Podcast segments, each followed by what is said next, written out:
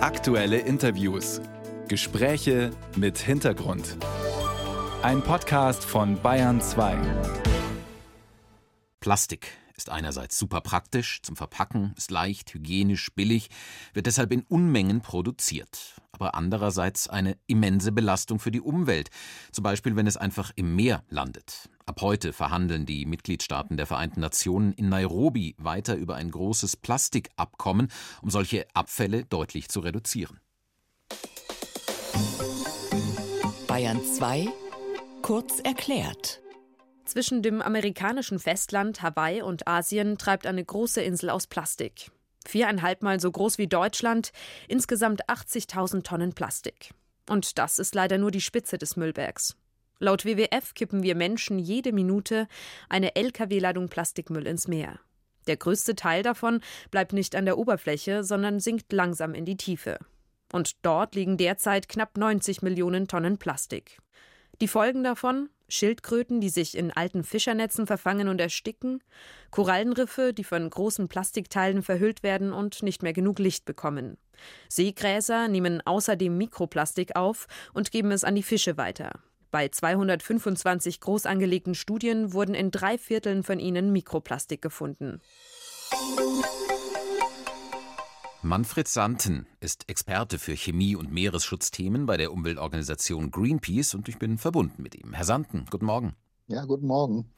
Gerade haben wir gehört, wie unglaublich viel Plastik in unseren Meeren landet. Woher genau kommt dieser Müll? Ja, also ein Großteil des Mülls, den man im Meer findet, stammt aus der Schifffahrt und davon wiederum ein Großteil auch aus der Fischerei. Die sogenannten Geisternetze, von denen haben die meisten schon gehört. Das sind einfach verlustig gegangene Materialien aus der Fischerei. Aber ein Großteil stammt eben auch von Land und das sind dann in erster Linie Reste von Verpackungsprodukten. Das heißt, wo müsste man vor allem ansetzen, wenn man verhindern möchte, dass so viel Plastik in die Meere gelangt? Also alles das, was wir an Verpackungen heutzutage nutzen und was aus Plastik hergestellt ist, birgt die Gefahr, dass es irgendwie in der Umwelt landet und insbesondere wenn es Verpackungen ja in Ländern genutzt werden, in denen es nicht diese ausgefeilten Sammel- und Entsorgungssysteme gibt wie bei uns, dann stellt es ein Problem dar und die einzige Lösung bedeutet weniger Verpackung, weniger Plastikproduktion. Aber können wir da zumindest in Deutschland halbwegs zufrieden sein, weil es hier ja, wie Sie sagen, ein funktionierendes Entsorgungssystem gibt für Müll oder landen durchaus auch deutsche Plastikflaschen und Verpackungen möglicherweise irgendwann im Meer? Also an den deutschen Stränden werden sicherlich auch Plastikverpackungen und Flaschen im Meer landen. Zumindest ist das das Ergebnis von Studien, die an der Nordsee und an der Ostsee gemacht wurden. Gut, wir haben ein gut funktionierendes Sammelsystem und auch Trennsystem. Wir haben Recyclinganlagen, in denen nach verschiedenen Polymeren getrennt wird, nach verschiedenen Kunststoffarten getrennt wird und ein Teil davon wird auch wiederverwendet. Das ist aber immer noch sehr, sehr wenig. Und wenn man das global sich anschaut, dann sind es eigentlich unter 10 Prozent der Plastikprodukte, die wirklich recycelt werden. Das heißt, mit Recycling allein werden wir dem Problem nicht Herr werden. Also Plastikmüll möglichst vermeiden oder zumindest so entsorgen, dass er nicht im Meer landet. Das ist das eine, woran jetzt auch die Vereinten Nationen weiter arbeiten bei dieser Konferenz in Nairobi ab heute. Aber ein anderes großes Thema dort ist die Frage, wie kriegt man denn den Plastikmüll wieder raus aus dem Meer, wenn er dort mal gelandet ist? Daran wird viel geforscht. Da engagieren sich viele Organisationen. Welche Techniken gibt es da, die aus Ihrer Sicht wirklich in großem Stil funktionieren? Ja, das ist ganz, ganz schwierig. Also Plastik, wenn es erstmal im Meer gelandet ist, wieder rauszubekommen, das ist nahezu unmöglich. Also die Geisternetze, von denen ich anfangs sprach, die kann man noch wieder rausfischen. Das würde auch total Sinn machen, weil in diesen Netzen verfangen sich Meerestiere und das stellt wirklich eine sehr konkrete Gefahr dar. Alles andere, was wir an Plastikprodukten haben, die ins Meer gelangen, die werden ja relativ schnell dann zerkleinert bis hin zur Mikroplastikgröße und das bekommen sie eigentlich nicht wieder rausgefischt. Es gibt verschiedene ja, Organisationen. Die Ocean Cleanup ist eigentlich die bekannteste Organisation, die versucht, Plastik aus dem Meer abzufischen. Das ist aber sehr schwierig und birgt immer die Gefahr, dass nicht nur Plastik rausgefischt wird, sondern eben auch Lebewesen, insbesondere oberflächennah lebende. Und da stellt sich die Frage, ist die Gefährdung oder ist der Schaden größer als der Reinigungserfolg? Das klingt jetzt ziemlich ernüchternd. Also Sie sagen, da gibt es zwar viele Initiativen von Nichtregierungsorganisationen, aber letztlich bringt das alles nichts. Das Problem lässt sich so nicht lösen.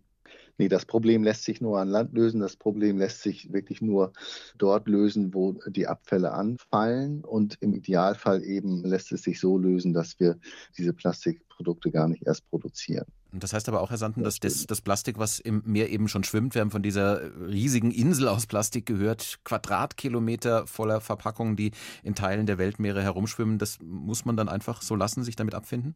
Ja, das ist, ist wirklich ein schwieriges Problem. Die Forschungen laufen noch, kann man ja sagen. Also man kann schon versuchen, mit sehr grobmaschigen Netzen, also die gröberen Bestandteile abzufischen. Das macht sicherlich auch Sinn. Aber wenn man sich anschaut, was man pro Monat oder pro Jahr schafft an Mengen und dann vergleicht mit dem, was ja auch anfangs genannt wurde, eine Lkw-Ladung pro Minute landet im Meer, dann ist das wirklich ein leider sehr verschwindend geringer Anteil, der da wieder rausgeholt werden kann. Das heißt, man sollte die Ressourcen, die Anstrengungen eher darauf konzentrieren, Plastik zu vermeiden, vor allem zu vermeiden, dass es im Meer landet und eben nicht darauf, das schon vorhandene Plastik wieder rauszukriegen aus den Meeren. Genau, definitiv. Das ist die Priorität. Und wenn wir dann zum Beispiel uns anschauen, ein Großteil des Plastikmülls sinkt ab und ist dann auf dem Meeresgrund zu finden und den da wieder rauszuholen, das ist ungleich schwieriger als das, was an der Oberfläche schwimmt, weil in den Korallen und so weiter, da können Sie nicht einfach mit einem Netz versuchen, Materialien wieder rauszuholen. Da wäre die Zerstörung enorm. Das heißt, es ist einfach schwierig und wir sind froh, dass es überhaupt diese Aufmerksamkeit jetzt gibt für den Müll und die Lösung kann eigentlich nur sein, die Produktion drastisch und dramatisch zu verringern. Kann denn dann da tatsächlich auch dieses internationale Abkommen in Sachen Plastikmüll etwas bringen, an dem die Vereinten Nationen ja derzeit arbeiten? Ja, das ist eine große Hoffnung, ne? dass sich diese Nationen wirklich einigen auf ein verbindliches Abkommen. Das heißt, verbindlich bedeutet, dass sich die Nationen die das ratifizieren, sich auch wirklich dran halten und dann auch Maßnahmen ergreifen, um dieses Abkommen und um diese Versprechungen, die daran gemacht werden, einzuhalten. Wenn das gelingt, das wäre ein riesiger Fortschritt. Plastikmüll in den Weltmeeren, ein Thema, über das die UN-Staaten ab heute in Nairobi weiter verhandeln, mit dem Ziel, ein internationales Plastikabkommen abzuschließen. Manfred Sanden war das, der sich bei der Umweltorganisation Greenpeace mit Chemie- und Meeresschutzfragen beschäftigt. Herr Sanden, vielen Dank für das Gespräch. Ich danke Ihnen.